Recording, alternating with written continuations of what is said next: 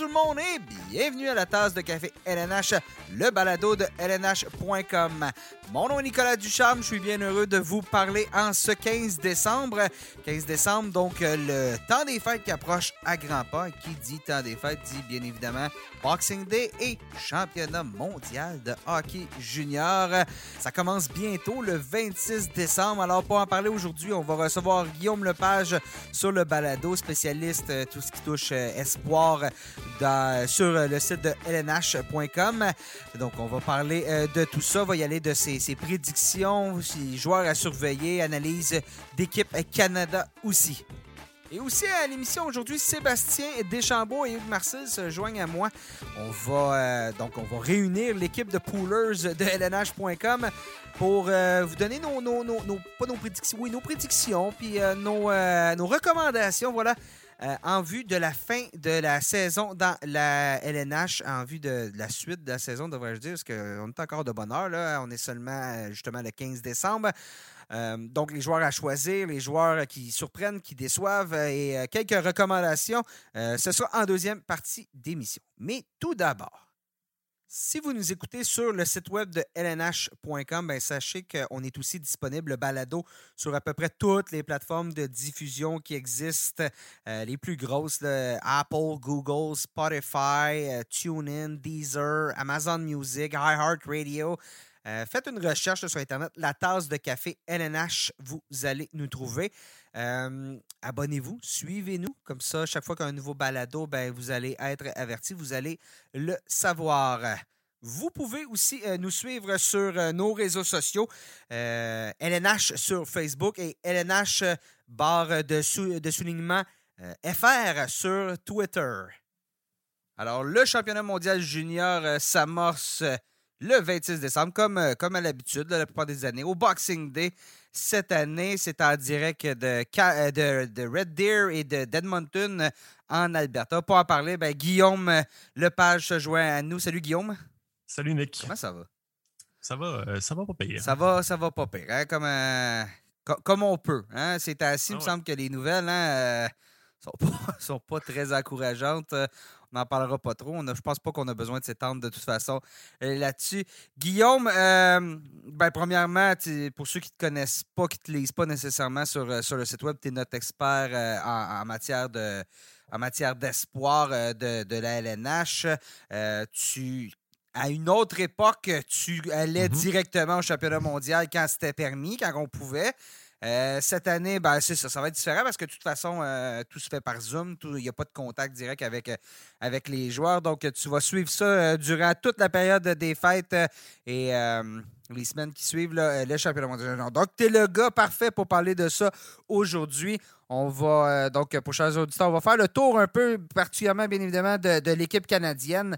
à quoi on doit s'attendre cette année après la, la difficile défaite en en finale l'année dernière contre les États-Unis.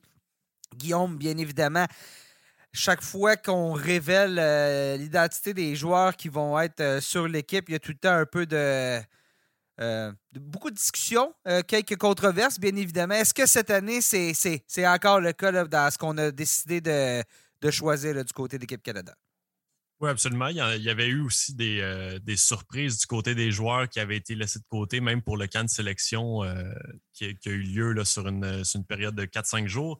Euh, mais bon, quand on a annoncé la, formation finale, bon, la, première surprise, surtout pour les gens du, Québec, ça a été de voir que Kendrick Lapierre n'a pas réussi à se tailler un poste avec l'équipe après avoir amorcé la saison dans la Ligue nationale avec les Capitals de Washington. pour moi, ça a été une petite surprise, quoique au camp de sélection, bon, il y a eu euh, deux matchs, euh, c'est très rapide. C'est des entraînements, c'est deux matchs contre euh, des étoiles universitaires, puis après ça, on forme la formation. Fait que pour lui, c'était une audition assez rapide. Il n'a pas été en mesure vraiment de tirer son épingle du jeu pendant ces matchs-là.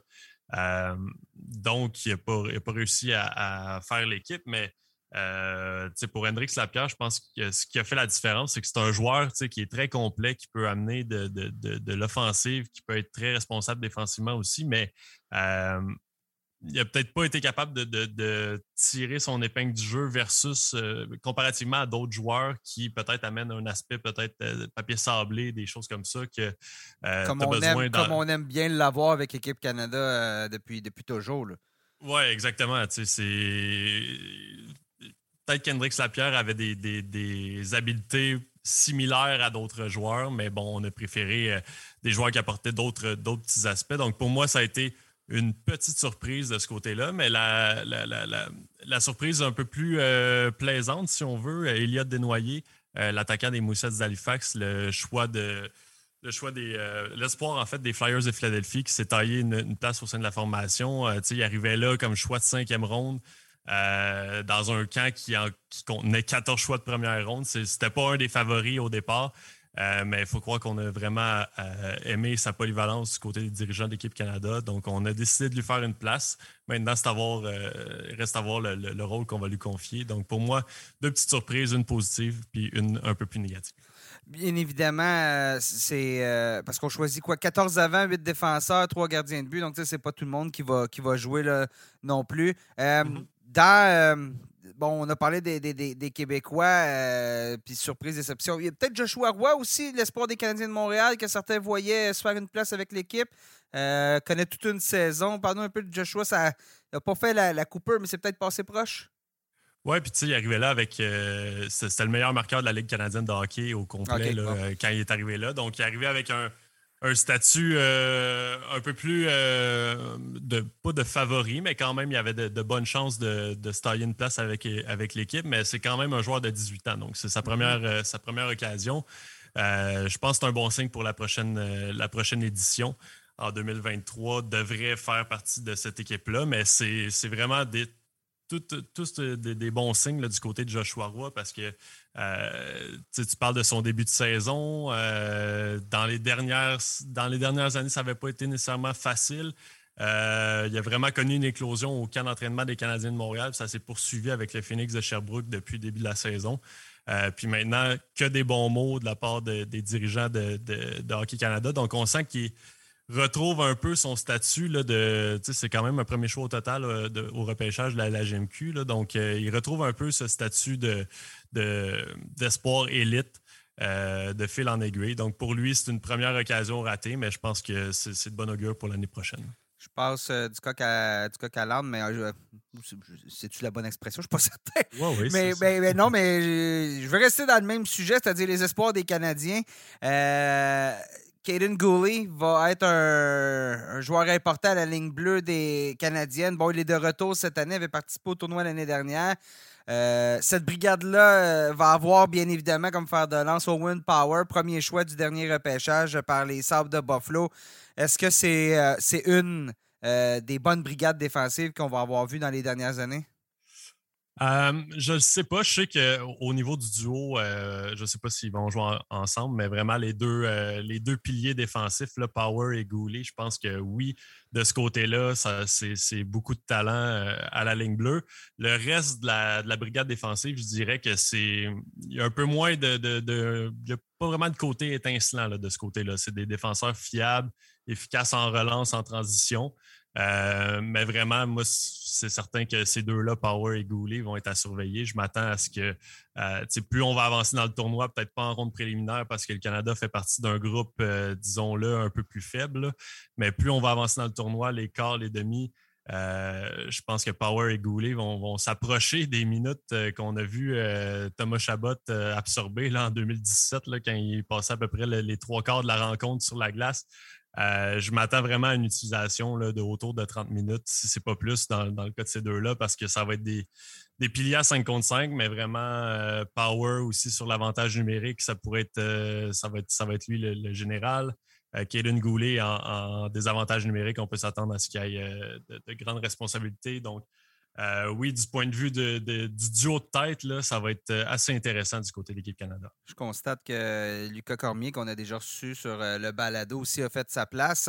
Mm-hmm. donc, un nom qui va peut-être dire quelque chose aux, gens qui nous écoutent. Un autre nom qui va peut-être dire quelque chose aux gens qui nous écoutent, Eduardo, Donovan Sebrango, plutôt, le fils d'Eduardo Sebrango qui a joué pour pour l'impact de Montréal à l'époque où le, club portait, portait ce nom. tous des gauchers, surtout Guillaume. Donc, ça, ça te surprend-tu un peu?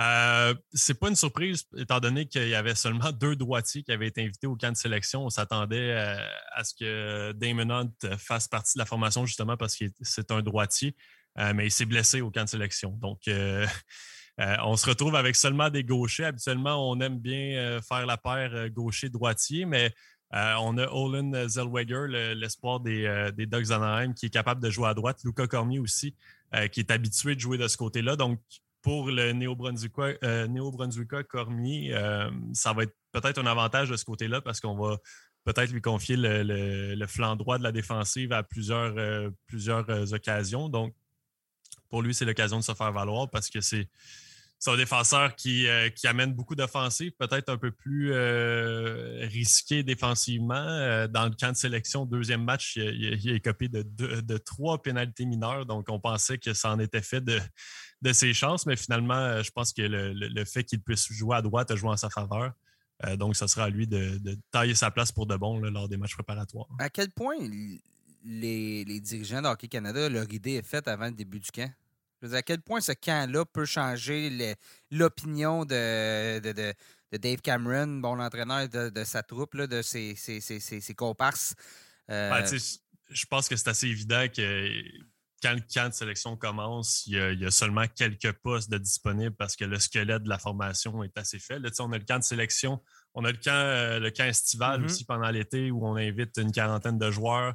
Euh, on commence l'évaluation euh, en été. Après ça, on les suit au début de la saison dans leur ligue respective.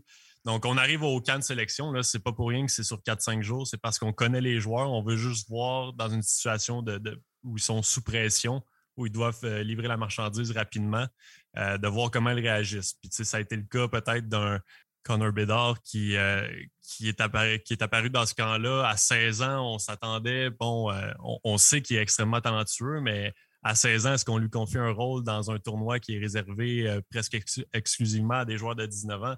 Euh, c'était une grosse question, mais lui est arrivé là puis il a vraiment volé son poste. Donc, euh, oui, la formation est, pas mal dressée, mais il y a encore de la place pour des petites surprises. Mm-hmm. J'en parlais aussi en ouverture d'émission avec, avec euh, Desnoyers. Donc, oui, c'est fait, mais il y a encore, il y a toujours, toujours des petites places réservées pour ceux qui sont capables de gagner leur poste. Parlons-en de Bédard. bon, 16 ans, un des rares joueurs qui, qui, ont fait leur place à 16 ans sur l'équipe canadienne avec, euh, ben, à travers l'époque, les époques, il y a eu quoi? Il y a eu Wayne Gretzky, il y a eu Eric Lindros, Jason Spezza, Connor McDavid. C'est des, c'est des gros, euh, des gros souliers à, chausser, comme on dit. Bien évidemment, à 16 ans, euh, Sidney Crosby aussi pour ajouter à la, liste. Euh, bon, Bédard, on le voit comme le possible premier choix du repêchage 2023.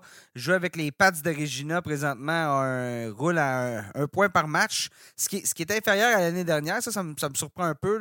mais bon, dans le cas de Bédard, ça va être quoi son rôle? Je pense que ça va être plus effacé quand même. Je veux dire, je parle, tu, l'as dit un peu plus tôt, c'est un tournoi de 19 ans. Oui, exactement. Euh, c'est la grande question, je pense, parce que dans, le camp de sélection, on a quand même terminé avec, après deux matchs avec deux buts, quatre passes. Euh, ça a été le meilleur pointeur et de loin là, de, de, ce camp-là. Euh, maintenant, au niveau international, contre des équipes qui, je veux dire, ça restait quand même des, matchs hors concours mm-hmm. contre les étoiles universitaires. Est-ce qu'il va être capable de tirer son épingle du jeu autant que ça? Euh, bonne question. Euh, je me souviens, Connor McDavid, à sa, présence à 16 ans, euh, en 2014, avait quand même eu un rôle assez facile. On l'utilisait sur les deux derniers trios. On, lui donnait des minutes un petit peu en avantage numérique et tout ça, mais ça, va être à, voir parce que quand tu regardes l'attaque du Canada, il y a quand même plusieurs éléments intéressants, mais on dirait qu'il n'y a pas euh, autant de punch que par, les années, par certaines années passées. Euh, donc, est-ce qu'on va se priver d'un Bédard qui a peut-être le, potentiel d'amasser de, plusieurs points? Ça, c'est vraiment la question que tout le monde se pose. Donc, euh, j'aurais tendance à dire qu'il va commencer sur les trios de profondeur, peut-être euh, en cours de tournoi, grimper les échelons, avoir des petites présences sur des trios plus offensifs, mais il ne faut pas, faut pas, faut pas s'oublier non plus que Bédard est quand même euh, plus petit. Là, il est à 5 pieds 9 en ce moment. Mm-hmm. Donc, euh, en plus d'avoir de, 16 ans, de jouer contre des gars majoritairement âgés de 19 ans, euh, sa stature pourrait jouer aussi contre lui, mais ça va être une très belle expérience euh, pour lui de, faire partie de ça à un aussi jeune âge. Pourrait participer pour les deux prochaines années aussi. Donc, euh, ça, va être, ça va être intéressant à suivre. L'autre joueur à surveiller, jeune joueur à surveiller, ça va être Shane Wright. plusieurs le voient, la grande majorité le voit comme le premier, le premier choix du prochain repêchage.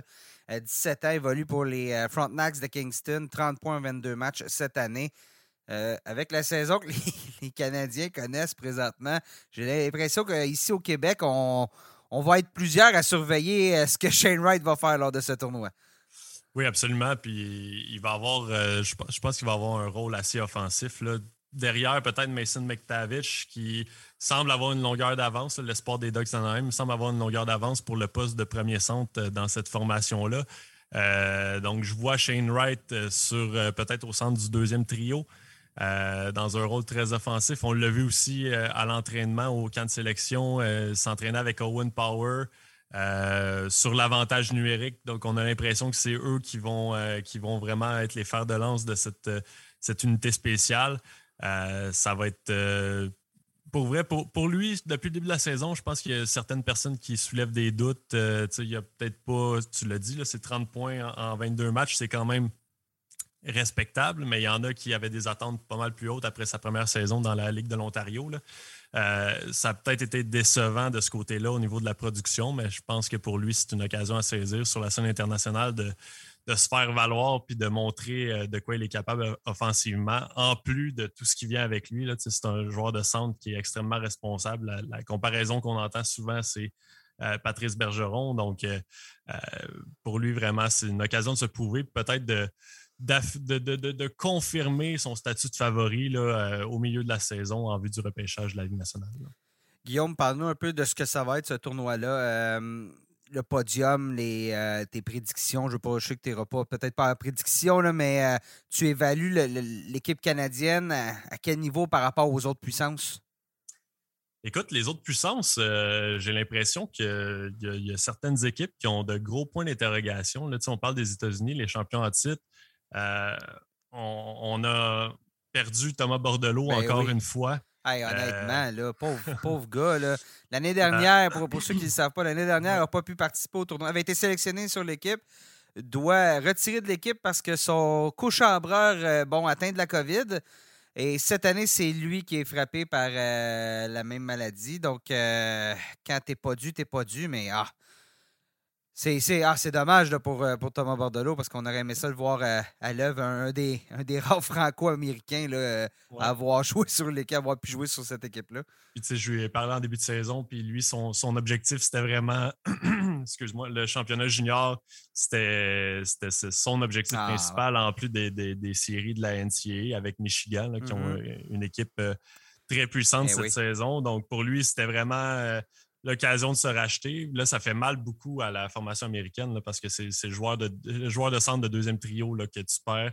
Euh, euh, je pense que les États-Unis n'ont pas la, puissance euh, qu'on a vue dans les dernières années avec les excellentes cuvées de repêchage. Il n'y a pas de Zegris.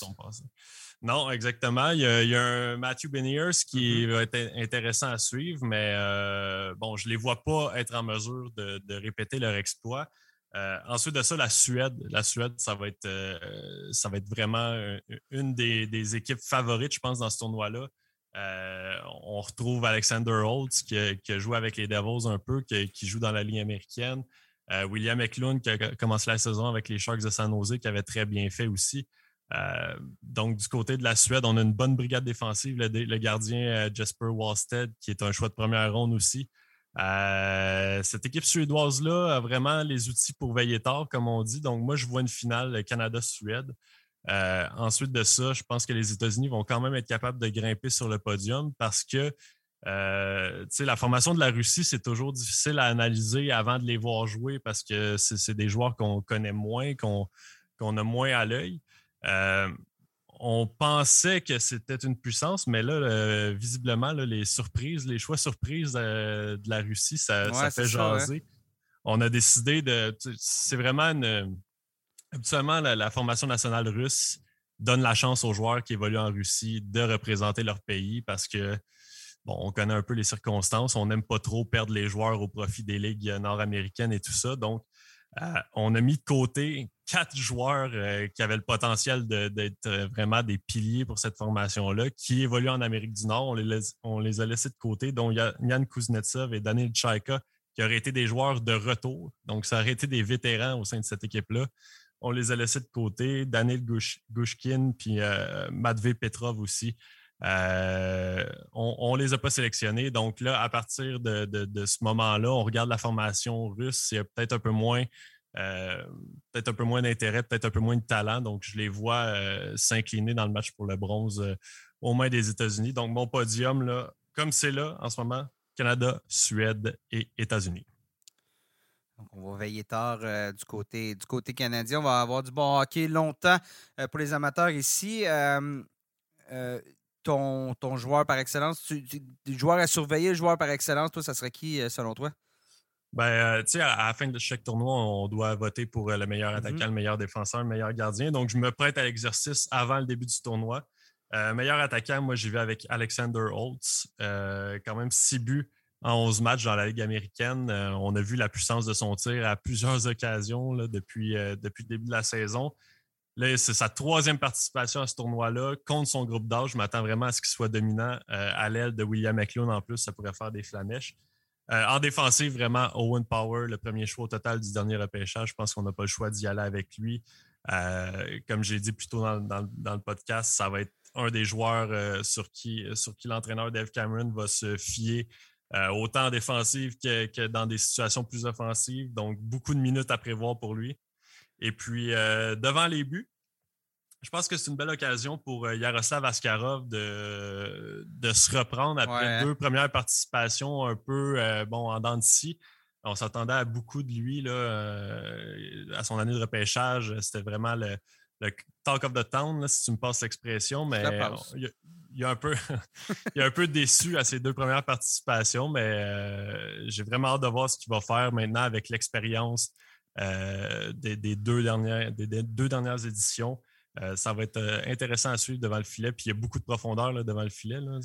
J'ai parlé euh, tantôt de Jasper Wallstead, puis même pour le Canada, Sébastien Cossa. Ça, ça, devrait être très relevé devant le filet, mais J'y vais avec Askarov, justement, compte tenu de l'expérience qu'il a amassée dans les dernières années. Si je ne me trompe pas, Kossa aussi, c'est un, choix de première ronde aussi? Ou... Oui. Bon, fait qu'on a trois choix de première ronde devant le filet. C'est pas, euh, ça n'arrive pas à toutes les années. On le sait parce que les gardiens mm-hmm. sont de moins en moins sélectionnés là, en première ronde par les équipes de la Ligue nationale. Donc, euh, non, ça va, ça va être intéressant. Euh, Guillaume, merci. Ben, merci à toi, Nick. On va te souhaiter un bon temps des fêtes occupé. Hein, toi, Ciné-Cadeau, euh, tu, fais, tu fais une croix sur Ciné-Cadeau. Toi, ton Ciné-Cadeau, c'est. C'est du hockey. C'est du hockey mur à mur. Oui, exactement. c'est bon. Entre la dinde et ah, euh, les petits verres de vin. Oui, entre la dinde et les, les, restants de dinde, exactement. hey, merci, Guillaume, d'avoir été avec nous. Puis euh, on va se reparler ben, après le tournoi, j'imagine. Je suis pas mal sûr qu'on va avoir un, on va faire un petit bilan. Un petit bilan de, de tout ça. Merci, Guillaume. Merci. On poursuit le balado avec euh, notre spécial Poolers du temps des fêtes. On le sait, euh, lorsqu'approche Noël, dans beaucoup de pools, il y a euh, une période de transaction, période de repêchage. souvent, il y a une fenêtre pour ça.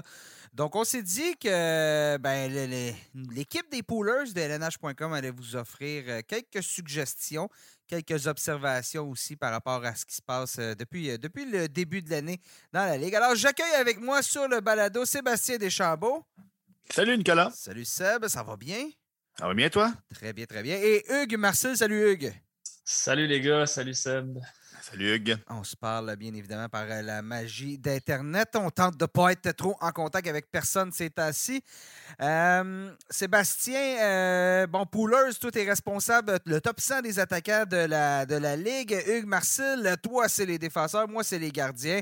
Donc, on n'aime pas le terme expert, mais disons que on suit ça peut-être un peu plus que tout le monde pour faire euh, nos chroniques, euh, nos chroniques hebdomadaires sur le site web. Les gars, euh, aujourd'hui, ben, pour, pour notre, le, balado, justement, on va y aller. On va ouvrir la discussion, on va parler un peu de ce qui est nos surprises depuis le début de la saison, une à deux par, par gars. Et ensuite, on va parler de nos déceptions. Donc, on va commencer avec tout ça. Sébastien, je te lance tes surprises depuis le début de la saison. Les surprises positives comme équipe en entier, je suis très surpris des Sharks de San Jose.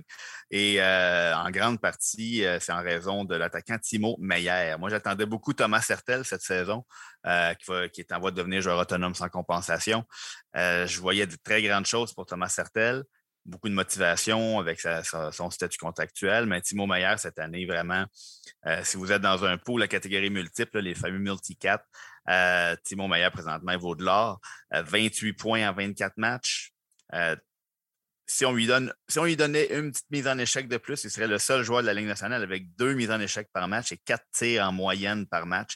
Euh, c'est quelque chose d'assez payant, surtout quand un joueur produit euh, à ce rythme-là.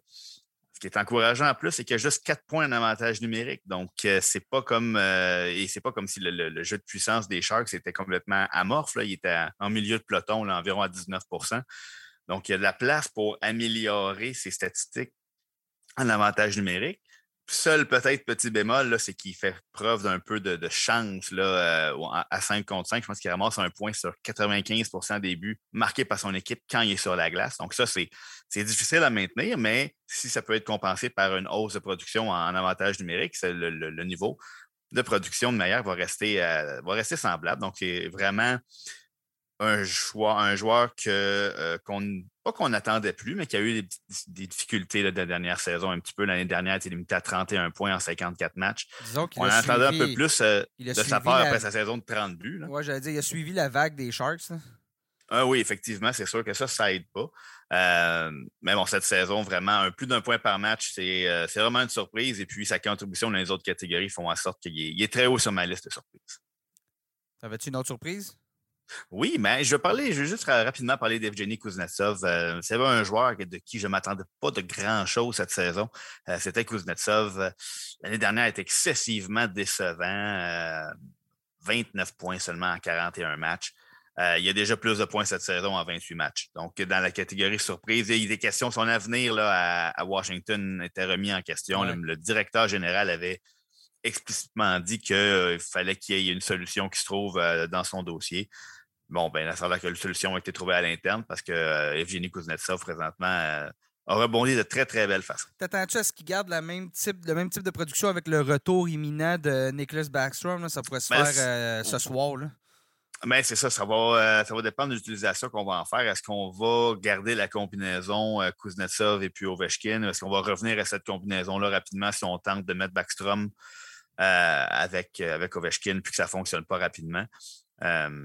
c'est euh, l'avantage numérique va rester sur la première vague, c'est sûr et certain.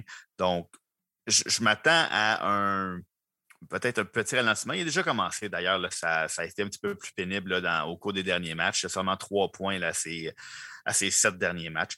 Donc, il y a beaucoup là, de, de, retour du balancier qui se produit présentement, un peu partout dans la Ligue pour plusieurs joueurs. Mm-hmm. Mais euh, je ne m'attends pas à ce qu'on voit une chute drastique de sa part. On va on va, on n'aura pas le, le, peut-être 1,5 points par match qu'on voyait en début de saison, mais plus d'un point par match, je suis assez confiant qu'on va voir ça de la part de Kuznetsov. Hugues, t'es surprise? Euh, ben, ma surprise, euh, parce que j'en ai juste une, moi, c'est Drake Patterson euh, chez les sénateurs d'Ottawa. écoutez, les, gars, Drake Patterson, l'année dernière, avait fait une bonne saison, là, 34 points en, en 56 matchs, c'était assez, euh, je veux dire, pour une première saison complète dans, dans la Ligue nationale, c'était, excellent. Mais là, cette saison, je veux dire, 28 points en 21 matchs, celui qui m'aurait dit ça en début de saison, j'aurais probablement dit d'aller prendre quelques calmants et de se, de, se calmer un petit peu là, parce que j'aurais, je, pense que personne n'avait vu ça venir. Euh, donc, j'aime beaucoup Batterson. Je trouve qu'il évolue au sein d'un excellent trio avec Josh Norris et Brady Ketchuk, pour moi, c'est un trio qui, euh, dans l'avenir, pourrait devenir un des, très bons dans, la LNH. Je pense que ce qui les aiderait, euh, c'est peut-être que les sénateurs se trouvent une, peut-être euh, d'autres trios capables d'affronter les, bons trios de l'adversaire, ça les libérerait un petit peu, là, mais présentement, ce que Batterson accomplit, c'est phénoménal. constamment confronté aux meilleurs joueurs adverses, arrive quand même à fonctionner à plus d'un point par match. Euh, donc, euh, seulement 9 points en avantage numérique. Euh, donc, pour moi, c'est quelque chose qui peut se poursuivre euh, euh, cette saison. Là. Bon, peut-être pas, à, pas à un rythme supérieur à je veux dire, 28 points à 21 matchs, c'est peut-être une petite affaire trop élevée, mais je pense quand même qu'il y a les ressources autour de lui pour continuer à produire. Et le jeu de puissance des sénateurs vient de commencer à fonctionner, là, comme Seb en parlait pour, pour Timo Mayer en disant qu'il n'y avait pas beaucoup de points en, en avantage numérique. C'est un peu la même chose. S'il se met à ramasser encore plus de points sur le jeu de puissance des sénateurs, euh, attention, là, euh, on n'a pas fini d'en entendre parler. Donc, euh, ouais, tout ça, Drake Batterson, par, par, extension, Josh Norris et Brady Ketchuk qui fonctionnent extrêmement bien aussi. très surpris par, par, leur rendement. Ouais, puis... en plus, on a parlé tantôt, j'en ai parlé pour les, catégories multiples, mais Batterson, c'est plus de deux mises en échec par match, plus de 2,5 par match. Donc, euh, il n'y en a pas beaucoup là, des joueurs comme ça là, à, euh, qui, à, plus de deux tirs par match et puis deux euh, mises en échec par match qui produisent offensivement en attaque. Là. je pense à Chris Kreider, je pense à Brady Ketchuk, JT Miller. Et puis bon, comme je vous disais, il manquait une petite mise en échec là, à Timo Maillard pour faire partie de ce groupe-là, à deux mises en échec et puis, puis deux tirs par match. Donc c'est vraiment. Bon, c'est pas tous les poolers qui font des, des multicatégories, mais quand on est dans ce type de, de pool-là, -là, c'est très, très recherché, ces joueurs. Et ça donne un peu raison, euh, tout ça, aux sénateurs qui l'ont laissé dans la Ligue américaine quand même plus longtemps que certains auraient espéré, parce que lorsqu'il est arrivé dans la Ligue nationale, il était prêt, puis ça se voit cette année. Ma surprise, moi, de mon côté, ben, je pense que c'est peut-être la surprise dans la LNH cette année. Troy Terry, sorti de nulle part avec les Dogs d'Anaheim. Euh, grosse dose de confiance de son côté cette année. Il a 28 points en 29 matchs sur le premier trio euh, avec, avec, avec les Ducks. Terry, c'est un, choix, un choix de cinquième ronde dans la, dans la, dans la, nage, justement. Euh, en carrière, bon, son sommet, c'était 20 points en 48 matchs l'année dernière. Donc, ça va vraiment bien pour lui. Euh, là, petite baisse, par contre, euh, je pense que il va falloir être peut-être prudent là, dans le cas de Terry. si, si vous avez des offres, une très bonne offre là, pour lui, peut-être que c'est le temps de le vendre, comme on dit, parce que euh, voyez-vous, euh, bon, depuis, il y a Ryan, euh, Ryan Getzlaff et Adam, Henrik se sont blessés. Getzlaff est de retour, mais quand même, là, lors de ses cinq six derniers matchs, bon, ben, Terry a récolté des points dans seulement deux pour un total de trois. Ça, c'est ce que ça me dit, c'est que lui, il a vraiment peut-être atteint son, son, son, plafond. Là. son pourcentage de tir aussi est de 24,6% Donc, c'est ma surprise. Mais euh, si j'ai une recommandation à faire, ben, c'est de le vendre si vous avez une bonne offre. Mon autre surprise, ben, Moritz Sider du côté des, euh, des Red Wings de Détroit. 20 points en 29 matchs depuis le début de l'année. C'est une recrue 20 ans. Il va être incroyable, Maurice Sider. Vraiment, ça m'impressionne euh, tout ce qu'il est en mesure de faire avec une équipe qu'on n'attendait pas vraiment, les Red Wings, cette année, mais qui performe. va chercher un point fréquemment. Vois-tu, là, voyez-vous, dans ces six derniers matchs, il y en a cinq avec au moins un point. Donc, dans les poules quotidiens, Sider, présentement, ça vaut la peine de le choisir. il n'est pas trop cher non plus parce que euh, ça reste une recrue. Souvent, dans les poules quotidiens, les, les, fans du Wolves et DraftKings, le prix du joueur va aussi avec un peu avec sa réputation. Donc, c'est euh, un défenseur que j'aurais pas peur de perdre, de prendre plutôt. Et euh, à, l'inverse, ben, ça, ça vient un peu toucher la production de Philippe Ronek, qu'on qui était sur le premier jeu de puissance dans les dernières années. Euh, Ronek risque de ralentir un peu, surtout si ça se poursuit de la sorte. là, j'ai parlé de, joueurs peut-être à éviter, de joueurs à échanger, tout ça. Euh, parlons de nos déceptions. Hugues, je te relance. Euh, déception cette année, t'en as une, t'en as deux? J'en ai deux. tu disais au, début du podcast que les, chroniques qu'on faisait, moi, c'est les défenseurs. Donc, j'ai pas le choix de prêcher pour ma paroisse et je vais avec Jeff Petrie et euh, Jacob Chikron. Euh, commencer par Petrie. Euh, honnêtement, Petrie, c'est probablement, selon moi, la plus grosse déception peut-être de, dans tout ce qui est pool en général cette saison.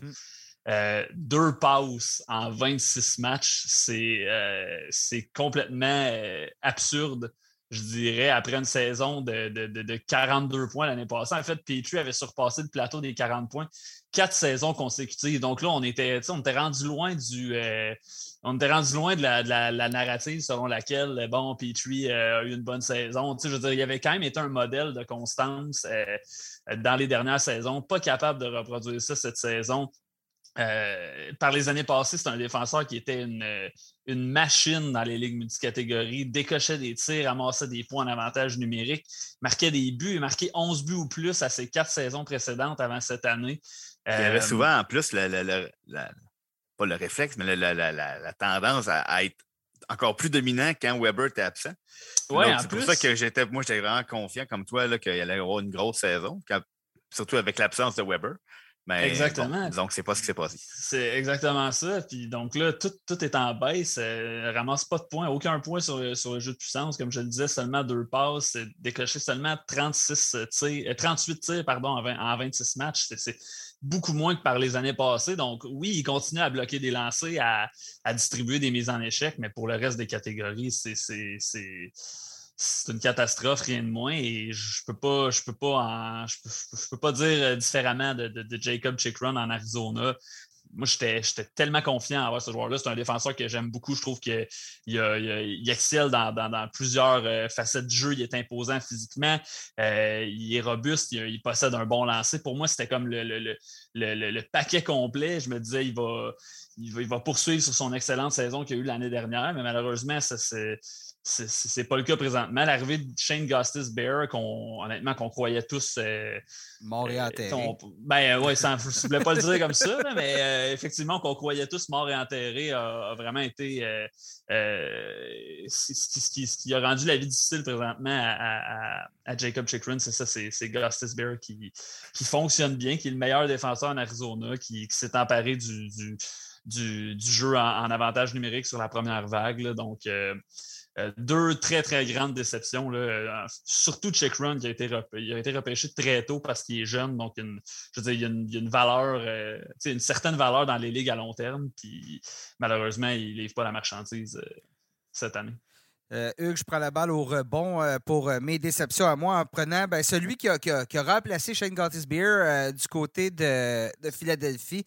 Puis c'est euh, Rasmus Ristolainen. On a payé un gros prix, un premier choix pour aller chercher Ristolainen du côté des, de, Buffalo. À la surprise de plusieurs, je pense que euh, autant moi que toi, surtout toi, eux qui couvrent les, défenseurs, euh, on a été surpris de ça et, ça ne rapporte pas jusqu'à présent. Ça va un peu avec la saison des, Flyers où on est en, panne sèche. 7 points en 25 matchs pour Ristolainen un seul but. c'est quand même un joueur qui avait pris l'habitude de, faire des saisons de 40 points pendant quatre saisons consécutives. Euh, l'année dernière, 18 ben, à 49, on voyait déjà que ça avait euh, ralenti. En plus, c'est pas un défenseur qui, euh, qui, est particulièrement efficace dans sa propre zone. habituellement, termine toujours dans les plus et moins. Donc, si vous avez un pool qui compte les plus et moins, ça coûte cher. Euh, son taux de, taux de cette année, son, taux d'efficacité sur ses lancers, 2,7% C'est vraiment, mais vraiment pas euh, une belle acquisition présentement pour les Flyers et on paraît pas bien dans cette transaction-là. Alors, euh, ben, bon coup des sables, je pense, parce que là, surtout, euh, euh, je ne sais pas si c'est un choix pour cette année qu'on a été chercher, je n'ai pas vérifié, là, mais si c'est le cas, avec la saison que connaissent les Flyers, ça va être un excellent choix euh, du, côté de, du côté de Buffalo pour aller ben, continuer la reconstruction, parce qu'on en a encore pour quelques années du côté de, l'équipe de la région des, du Niagara. Euh, mon autre déception, ben, euh, c'est euh, Blake Coleman du, côté des Flames de Calgary. Je m'attendais un peu plus de la part de Coleman cette année. Seulement 7 points en 27 matchs. On le sait avec le Lightning de Tampa bon, il était sur un très efficace troisième trio, mais là, se retrouve sur le deuxième trio à Calgary. Je me disais qu'un joueur qui avait 31 points en étant sur la troisième ligne, 31 points en 55 matchs l'année dernière, devrait en faire plus à Calgary. C'est pas ce qui se passe. On va garder quand même. Euh, restons prudents là, quand même parce que c'est sa première année, nouveau contrat, nouvelle équipe. Il y a tout le temps euh, une baisse de production habituellement dans le cas d'un joueur, mais euh, ça reste que dans son cas, c'est pas particulièrement intéressant pour les poolers. En plus, avec un taux de un pourcentage de lancer de 5% c'est pas bon, peut, peut marquer beaucoup plus que ça. Donc Coleman, jusqu'à date, c'est pas c'est pas gagnant. Mais euh, on va lui laisser le temps. Surveillez-le un peu. Peut-être un joueur que vous allez pouvoir euh, réclamer au, euh, au balotage plus tard cette année dans votre, dans votre pool. Sébastien? Ben, j'ai pas choisi avec Tyler Seguin. Malheureusement, depuis sa blessure, il ne semble pas vraiment être le même joueur. toutes les conditions étaient réunies en plus cette saison pour que ça, débloque dans son cas. Là, on parle d'un joueur qui a quand même récolté plus d'un point par match pas plus tard qu'il y, a, deux ans, dans la saison 2018-19. Bon, tout près d'un point par match à 80 points, 82 matchs. Bon, l'année dernière, il a joué trois matchs seulement. C'est sûr que ça vient. Ça, ça c'est pas optimal d'être euh, inactif comme ça pendant aussi longtemps. Mais avec l'émergence d'un autre trio avec euh, Jason Robertson, Rupi Ince et Joe Pavelski, on avait la possibilité pour une fois à Dallas de réunir les gros canons, les Jamie Benn, Alexander Radulov et puis Tyler Seguin, et, de, bénéficier d'un peu moins d'attention de la part des meilleurs éléments défensifs adverses.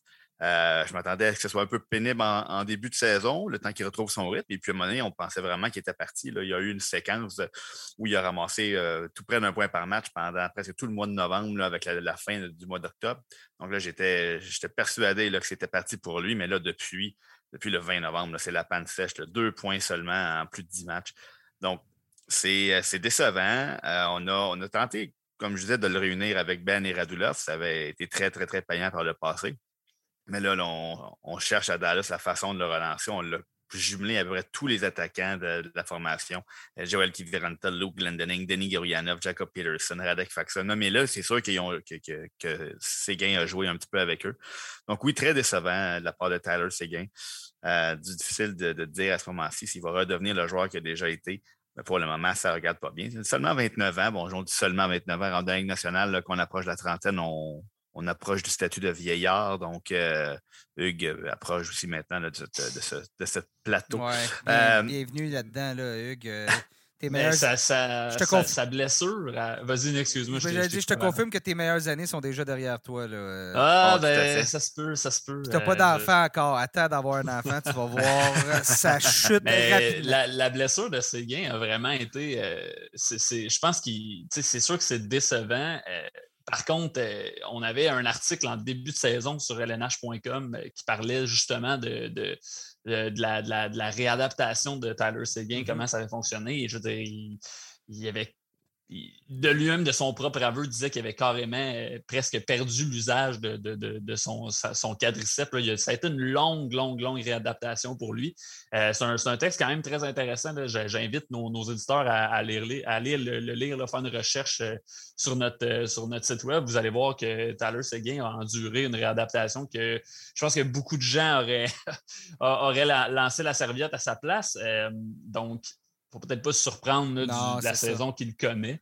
Euh, peut-être peut-être pour les pouleurs plus l'an prochain, euh, ça, ça peut-être que l'an prochain va être encore euh, va être capable de revenir aux joueurs qui étaient, mais ça n'a vraiment pas été évident pour lui du côté de, l'opération et tout ce qui a suivi. Ouais, je me croise les doigts que dans son cas, il ne va pas se retrouver avec le même scénario que Ben Bishop qui a annoncé sa retraite, bon, confirmé sa retraite hier. Là. Euh, en raison d'une. Bon, c'était une blessure à la, au genou, lui. c'est ça. Bon, ben, il est plus capable de revenir à un niveau suffisant pour jouer dans la LNH. Donc, euh, on va se croiser les doigts du côté de Tyler Seguin que c'est pas ce qui va se produire. Ma deuxième déception de mon côté, c'est euh, Kyler Yamamoto chez les Oilers Edmonton. quand il arrivé, arrivé, à temps plein là, vers la fin de la saison 2019-20 dans la, dans la LNH, euh, formé un trio euh, incroyable avec euh, Leon Dreisaitl et puis Ryan Nugent Hopkins. avait eu 26 points en 27 matchs. Je m'attendais à de grandes choses l'année dernière. bon, la gang la deuxième année, j'ai mis ça sur, le dos de la gang. 21 points en 52 matchs. Cette année, je me dis, ça y est, il va trouver son rythme. Si on le fait jouer avec Leon Dreisaitl, ça va être l'explosion. Il joue bel et bien presque exclusivement avec euh, Nugent Hopkins et puis Dreisaitl. Et puis, on ne parle que de 5 buts, une passe en 27 matchs. Donc, une utilisation optimale. Ne tire presque pas au but, 28 tirs en 27 matchs. Donc, c'est difficile de, trouver le fond du filet de ce côté-là. Puis, si on a juste une mention d'aide, ben, euh, très déçu. Euh, on le laisse dans le top 6 à Edmonton, une attaque dévastatrice, mais n'en profite pas. Donc, c'est mon, ma déception aussi du côté d'Edmonton. Bon, ben, on vient de parler un peu de ce qui s'est passé jusqu'à présent euh, dans la saison. Euh, c'est maintenant le temps d'y aller avec nos prédictions pour ce qui s'en vient, la suite de la saison. Là, on a environ, on est quoi? on approche du tiers de la saison environ de jouer, donc il reste beaucoup, beaucoup de hockey à jouer. On va y aller avec quelques prédictions. Euh, chacun un choix. Sébastien, je veux t'entendre, joueur qui pourrait rebondir après un mauvais, mauvais début de saison, un début de saison plus lent, qui pourrait rebondir et être payant pour les Poolers? Moi, je vais y aller avec Matthew Bartle des Islanders de New York. c'est même déjà commencé. Là. On avait fait le podcast il y a une semaine. J'aurais l'air encore plus intelligent euh, dans quelques jours. Mais euh, bon, les Islanders, on, on sait qu'ils ne sont pas aussi mauvais qu'ils le démontrent depuis le début de l'année. On sait que ce n'est pas la meilleure offensive de la Ligue, mais ça n'avait aucun sens de ne pas marquer comme ils marquaient depuis le début de la saison. Donc, déjà, depuis le début du mois de décembre, on, voit qu'ils se retrouvent au moins dans la moyenne de la Ligue au, début, au, chapitre début marqué. Et Matthew Barzal, de son côté, a des points dans ses six derniers matchs. On parle de neuf points, un but, euh, un but, huit passes à ses euh, six derniers matchs. Euh, donc, on parle d'un joueur qui, qui est habituellement capable de, nous donner au moins 60 points par saison dans une, euh, équipe qui n'est pas très bien équipée offensivement. Donc euh, là, maintenant, avec cette récente séquence, il est 17 points en 23 matchs. Euh, ça s'en vient tranquillement et puis on peut s'attendre à ce que ça se poursuive dans son cas. un pourcentage de tir de seulement 8,9% ce qui est quand même pas mal en deçà de sa moyenne en carrière. Donc, on peut s'attendre à ce que ça se poursuive dans son cas euh, et pour les Islanders. Donc, je vois, je vois, les Islanders rebondir en deuxième moitié de saison et ça passe par Matthew Barzal en attaque. De mon côté, euh, on a parlé euh, tantôt d'un joueur qui avait eu une longue période d'inactivité en, en, Séguin. C'était pareil pour Jonathan Taze l'année dernière, n'a pas joué. Bon, avait problème, une maladie, si, on, si, on, veut. Alors, il ne faut pas s'étonner de voir qu'il connaît un lent début de saison en particulier avec le début de saison que les, euh, que les Blackhawks sont connus, bien évidemment. Ça a été très difficile. Ça a coûté le job à, à Jeremy Colleton. Mais bon, euh, il a 11 points en 27 matchs, mais bon, il a enfin marqué. Là, il a marqué, bien évidemment, ça s'est fait contre les Canadiens de Montréal parce que tout semble arriver contre les Canadiens de Montréal cette année au rayon des, mauvaises nouvelles. Euh, donc, il a marqué contre les Canadiens. Il a marqué ensuite lors de son dernier match le 11 décembre contre euh, les Maple Leafs de Toronto. Donc, deux buts, ses deux premiers buts de la saison. Lentement, le rythme commence à revenir. Avant ça, ben, il y a eu une séquence de seulement un point en, 11 matchs. Donc, euh, dans un pool à, masse salariale, oubliez ça, ne touchez pas à Jonathan Taze. Mais dans un pool, il n'y a pas de masse salariale. Je pense que c'est un joueur qui peut va reprendre le rythme progressivement. Puis ça va être euh, ça va se finir mieux pour lui cette année. Surtout son pourcentage de tir est à 4,2. C'est vraiment, vraiment, vraiment bas pour un joueur de ce talent-là. Ça devrait revenir, je l'espère du moins. les, dernières années, tout le temps au, entre 10 et 15% Donc, on peut s'attendre normalement à minimum, minimum euh, déjà là, 8-10 euh, buts euh, s'il était aussi efficace. Donc, on va lui laisser le temps. Mais c'est un joueur, je pense, qui est à surveiller, peut-être au balotage ou justement, là, mais peut-être pour une transaction compte pas grand-chose présentement, mais qui pourrait finir en force. Ton côté, Hugues?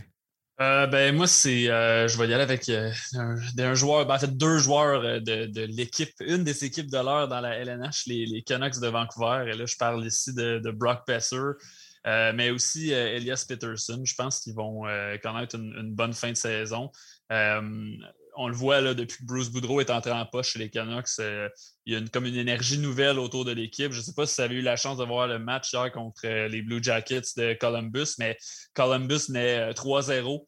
Euh, après ça, quatre buts sans réplique des, Canucks qui ont, qui ont, finalement apporté en, toute fin de, temps réglementaire. Donc, on sent, une, on sent une énergie nouvelle chez les Canucks et je pense que ça va profiter à, à Besser, c'est déjà commencé pour lui, là, six points à ses, six derniers matchs. Elias Pedersen a marqué, je pense, un but à chacun de ses, deux derniers matchs. Donc, euh, euh, généralement, les équipes de Bruce Boudreau, euh, ça, a été, documenté quand, il arrive avec une nouvelle équipe qui a de la difficulté. Il est très rapide à les relancer. c'est un entraîneur sous qui les joueurs offensifs fonctionnent euh, habituellement bien. Euh, je veux dire, ça tend à se prouver avec, euh, Bezer, mais aussi avec les autres joueurs offensifs de l'équipe, Orvat qui, qui fonctionne bien par les temps qui courent, Garland, bon, qui allait, qui allait déjà bien.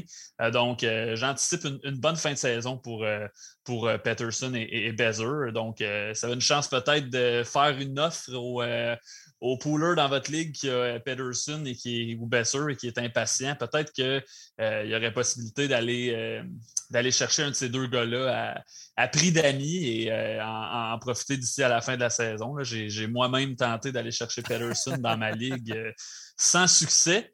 Mais bon, si vous pouvez peut-être profiter d'un pooler impatient, allez-y, on ne sait jamais. Je pense que euh, sans dire que là, les Canucks vont bon, revenir, faire les séries éliminatoires, je ne suis pas prêt à aller jusque-là, mais je pense que euh, c'est une équipe beaucoup, beaucoup plus talentueuse que ce qu'ils ont démontré en début de saison et, on commence à le voir, à mon avis. T'as-tu le même problème que moi où les gens qui sont dans tes poules lisent tes chroniques, puis ensuite te voient venir quand tu vas aller chercher le joueur dont tu as parlé dans ta chronique?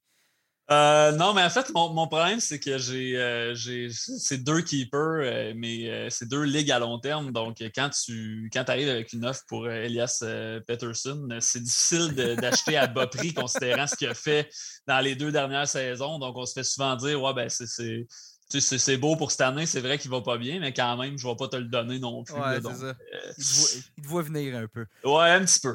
je te laisse poursuivre, Hugues, avec la prochaine catégorie. Joueur qui joue au-dessus de sa tête. Donc, euh, celui qui connaît toute une saison, mais que logiquement, ça devrait ralentir là, euh, prochainement, ou du moins dans la deuxième moitié de saison.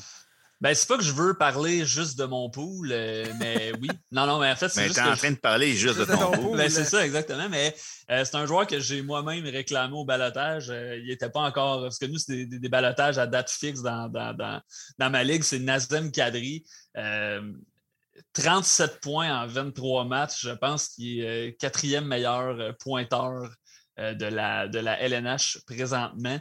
Euh, je peux juste pas concevoir comment ça va, comment ça va se poursuivre. Je veux dire, euh, en carrière, je pense que son sommet, c'est quoi? C'est 60, soixantaine de points peut-être. Euh, donc, j'ai 61 points, j'ai les statistiques sous les yeux présentement. Donc, là, présentement, j'ai de la misère à croire qu'il va, qu'il va comme aller au-dessus de ça, euh, euh, se diriger vers une saison de 100 points. Euh, on a eu beaucoup de blessés chez l'Avalanche du Colorado. On a eu Nathan McKinnon, on a, on a Gabriel Landeskog présentement. J'ai l'impression que si l'Avalanche revient en santé, je pense que là, tout le monde va peut-être retomber un, petit peu dans sa chaise j'ai pas l'impression que ça va se poursuivre pour, euh, pour, euh, pour Kadri. Euh, présentement à 15,7% c'est loin d'être démesuré comme pourcentage de tir, mais c'est quand même supérieur à sa moyenne en carrière, quand même près de 10% supérieur à, sa, son pourcentage de la saison dernière. on dirait que je suis tout simplement pas capable de, de, concevoir que ça va se poursuivre à ce rythme-là. Euh, je sais que Seb t'en a parlé dans une de tes chroniques. Tu n'es peut-être pas, euh, pas d'accord nécessairement avec moi là-dessus. Euh, c'est plus une question d'intuition dans mon cas au niveau de, de, Cadry qui, fonctionne à un rythme exceptionnel.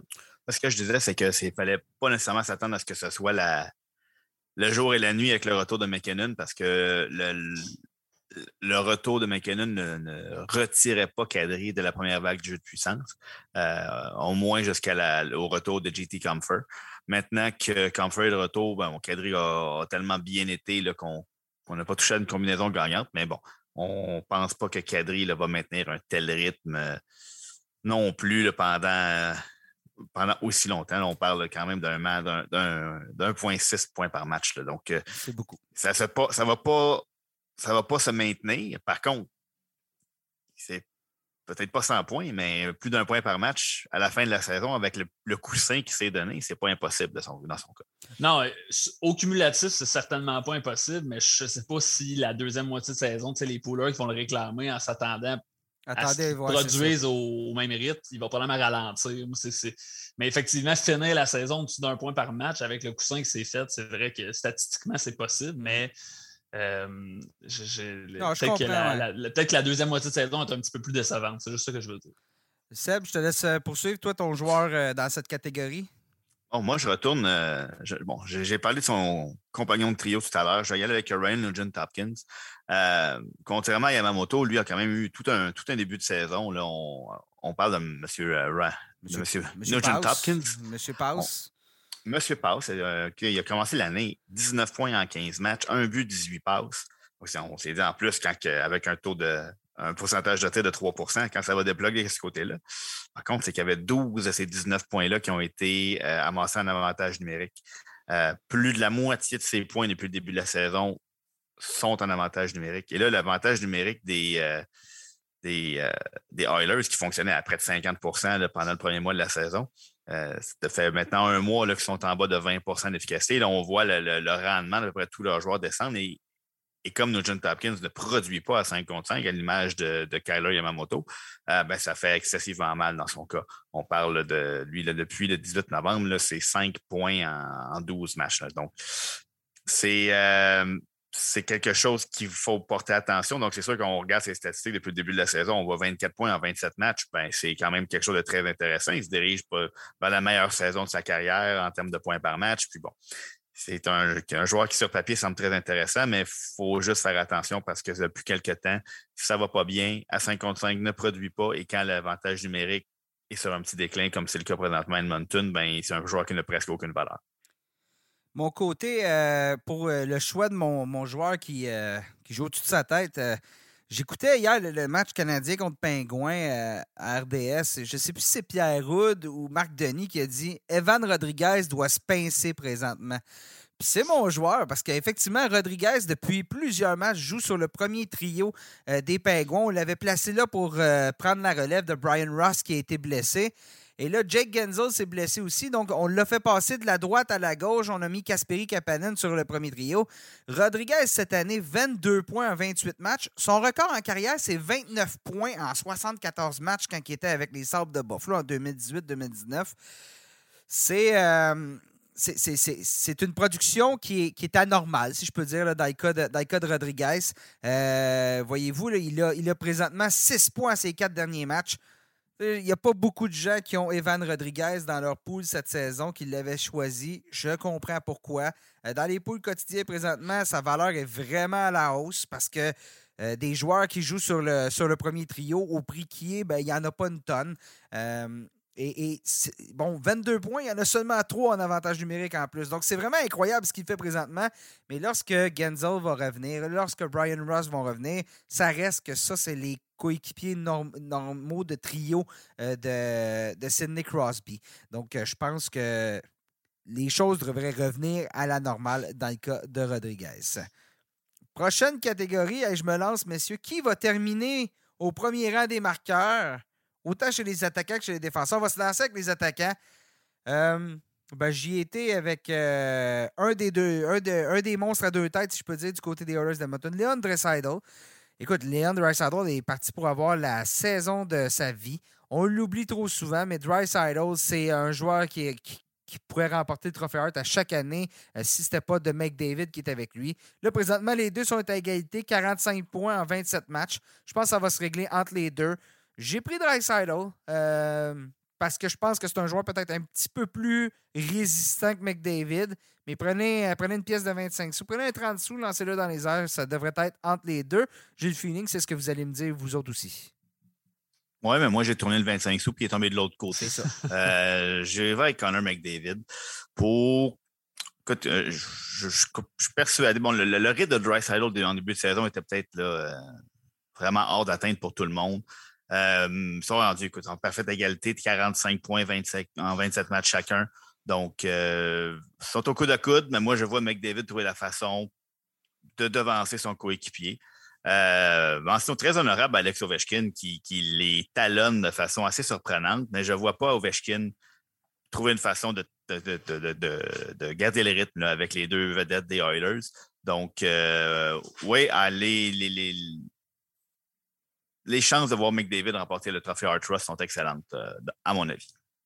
Non, puis là, euh, en plus, euh, Ovechkin les talonne présentement, mais il les talonne au cœur d'une séquence où c'est un petit peu plus tranquille présentement pour McDavid et, et Dry Je mets tranquille en guillemets parce qu'ils sont quand même encore très, très dangereux.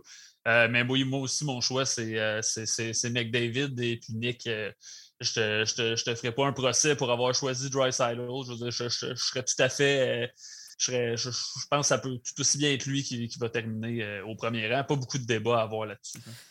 quand même, le, débat qu'on n'a pas eu, c'est est-ce qu'Alex Ovechkin peut maintenir ce rythme-là? Parce que je veux dire, il est à un point des deux, des deux joueurs des Oilers. Les Oilers sont présentement en gros ralentissement. Ovechkin, lui, 36 ans, c'est pas grave. Est en mission pour connaître la saison de sa carrière. Euh, est-ce que ça va se poursuivre pour Ovechkin? Ben, la question, c'est plutôt euh, quel, quel rythme Ovechkin ne peut-il plus maintenir à, 36 ans? Euh, c'est. Je veux dire, moi, Ovechkin, je veux dire, j'écarte plus aucun scénario. je suis tellement impressionné par, par ce joueur-là. Je veux dire, pour moi, c'est il, va, il va rentrer. Pour, moi, il est déjà le meilleur buteur de l'histoire de la LNH. Je veux dire, ce qu'il accomplit, c'est extraordinaire. Puis, je c'est un, un, privilège qu'on ait la chance de voir ce joueur ce joueur-là jouer. Comme Seb, je pense pas, par exemple, qu'il va. Euh, je savais à faire un choix. Je pense que je pense pas qu'il va maintenir un, tel rythme. Je pense que l'écart va, va, va, grossir avec McDavid et Drysaddle au fil de la saison. Je pense quand même qu'il va rester là, dans les meilleurs pointeurs euh, euh, de la Ligue toute la saison. Euh, mais ouais, vraiment, il n'y a plus rien qui me surprend avec, Ovechkin, honnêtement, les gars. Je ne sais pas pour vous, là, mais moi. je, pense que le Maurice Richard s'en va peut-être sur sa tablette encore une fois. Mm-hmm. pour ce qui est de, la fin de la saison, c'est tout va, tout va avec le, jeu de puissance des Oilers il a commencé à pas loin de 50% ce qui était possiblement intenable, mais là, il est en bas de 20% pour cette équipe-là, c'est probablement intenable aussi. Donc euh, là, ils sont à 30% pour la saison, ce qui a l'air très bon, mais sachant qu'ils sont à 20% depuis un mois, en bas de 20% depuis un mois, ça risque de remonter encore. Et puis quand le jeu de puissance va reprendre son air d'aller, ben, je m'attends à ce que McDavid et Dry redistance le peloton. On va, euh, là, il va peut-être avoir un peu plus de débat euh, pour euh, la question. Meilleur marqueur chez les défenseurs. présentement, c'est Adam Fox qui a le sommet du palmarès avec 30 points en 28 matchs. Seb? Eh bien, il va terminer la, la saison au sommet du palmarès également. Euh, bon, j'imagine qu'il y en a peut-être un ou deux d'entre vous là, qui vont aller chercher Kel McCarr. Euh, c'est un excellent choix. On ne peut pas se tromper avec un des deux. Moi, la seule chose qui me fait peur avec McCarr, c'est son pourcentage de tir de 20% Donc, euh, Adam Fox, lui, ça va bien. 9% de pourcentage de tir, tout à fait soutenable un 12 points sur le jeu de puissance. Euh, bon, c'est le meneur parmi les défenseurs, mais il y a une, toute une, les deux joueurs ont, une première vague de jeu de puissance spectaculaire, autant que les Rangers qu'avec l'Avalanche. Donc, ça va se poursuivre des deux côtés. Euh, mais bon, Adam Fox euh, peut-être un, petit avantage juste parce que son rythme présentement est tout à fait maintenable. Kel 13 buts, 13 passes. Je ne peux pas concevoir qu'il va faire autant de buts que de, que de passes cette saison à la fin de l'année. et son pourcentage de tir va diminuer. Donc, euh, je vois euh, Macar terminer bon deuxième derrière Adam Fox. J'ajouterais avec. Euh, là, arrêtez, là, vous êtes en train de détruire mon choix avant même que je puisse me défendre. Hein. Non, mais moi, j'ajouterais avec Macar, honnêtement, c'est les, les, blessures. C'est un ça, demeure, un, ça demeure un, petit problème avec Kelnokar. De la difficulté à rester en santé, va, va, rater euh, quelques matchs ici et là. C'est déjà arrivé au début de la saison. Euh, pleinement en santé, je pense que je serais un petit peu plus convaincu, mais moi aussi, euh, je vais avec Fox. Euh, c'est incroyable comment Fox trouve le moyen d'inscrire son nom sur la feuille de pointage constamment. Je veux dire, tu, regardes un match des Rangers, tu ouvres le, le, le sommaire, le nom d'Adam Fox est là euh, une fois, deux fois, c'est incroyable. Puis d'ailleurs, euh, je vais en profiter pour faire euh, mon mea culpa parce que je, en début de saison, je me souviens que je doutais un petit peu d'Adam Fox. Je trouvais que pendant la, pendant la dernière saison, il y a eu une période de comme 10-15 matchs où il a amassé quelque chose comme 25 points, ce qui était quand même un petit peu démesuré par rapport aux, autres portions de sa saison. J'avais peur qu'il retombe sur terre. Mais euh, non, euh, honnêtement, je, me suis trompé sur toute la ligne, donc celle-là, euh, je vais la reconnaître. Puis je te, je te, cède la parole maintenant pour défendre ton choix, Nick, sur Kel C'est ça, là, j'ai pris Kel McCarr, je trouve que c'est un bon joueur. Non, mais j'achète, j'achète le poids de Sébastien. En effet, euh, ça va être difficile de, garder le même rythme au niveau des buts, mais je dis, il peut toujours bien faire des passes. Euh, c'est un joueur qui, oui, effectivement. Il a le droit. Il a le droit. il a le droit. qui va profiter du fait qu'en avant, on va retrouver un peu la santé. Ça n'a pas été facile euh, du côté de l'Avalanche cette année. Je veux dire, il a fait 26 points en 23 matchs avec un club qui a connu beaucoup, beaucoup de difficultés, mais qui présentement joue très, très bien. Alors qu'Adam Fox, avec les Rangers, les Rangers connaissent une excellente saison, point final. Donc là, ça va se mettre à bien aller pour l'Avalanche, puis c'est Makar qui va en profiter. Mais euh, je suis curieux de voir aussi ce que Victor Edman va faire lorsque Nikita Kucherov va être de retour. Kucherov qui a à peine joué cette année, je pense quatre matchs si je ne me trompe pas. Euh, donc lorsque Kucherov va revenir, le jeu de puissance euh, du Lightning devrait être, reprendre de ses couleurs, être encore plus efficace. Et j'ai bien l'impression qu'Edmund, ben, va être dans la course avec, avec Makar. Il y a Roman Yussi aussi qui est là-dedans. Euh, Morgan Riley qui connaît une bonne saison. Avec, une bonne euh, séquence, en une tout bonne séquence, c'est ouais, c'est ça. phénoménal. Puis Quinn Hughes aussi. Depuis Ben, Quinn Hughes, là. Quinn Hughes va peut-être euh, rebondir là, avec les Canucks qui, qui euh, ont repris du poil de la bête. Donc, euh, il y, a- il y a beaucoup plus une course intéressante là, dans cette course-là, dans cette euh, catégorie-là, plutôt que chez les attaquants. On poursuit euh, ben, avec, euh, justement, je parlais du Lightning et on va y aller avec le gardien qui va terminer la saison avec euh, le plus de victoires. Là, je pense qu'on n'a pas de débat, hein, tout le monde? Vasilevski? Bon, genre, cette catégorie-là est assez simple. Ouais, hein? On va y aller avec Andrei Vasilevski. Ben, je pense qu'on a tous, là, quand on a regardé notre catégorie, là, on a tous un peu eu le même réflexe.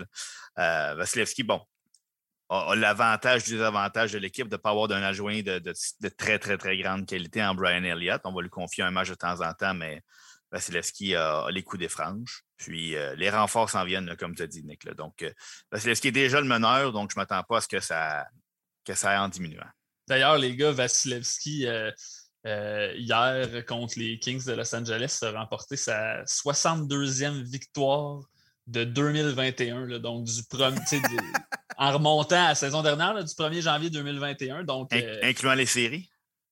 euh, oui, c'est ça, c'est, ça inclut les séries. Donc, euh, 62 victoires de- de- dans l'année au complet. là. Euh, euh, donc, euh, mais c'est quand même, ça bat le record de, de- Marc-André Fleury en 2009. Puis il reste encore, euh, il reste encore quoi, une Deux, dizaine de matchs? euh, non, peut-être non, peut-être un, peut-être pas. 5, un 5 matchs. Là, Il reste, euh, ouais, il reste 7 matchs avant, avant le, le- le- le 1er janvier. Donc, euh, Vasilevski va, avoir, euh, va pouvoir distancer le record encore un peu plus.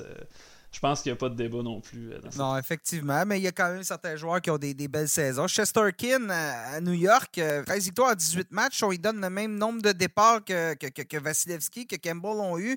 Euh, il serait peut-être premier. Donc, euh, c'est de voir si les Rangers continuent sur cette lancée-là.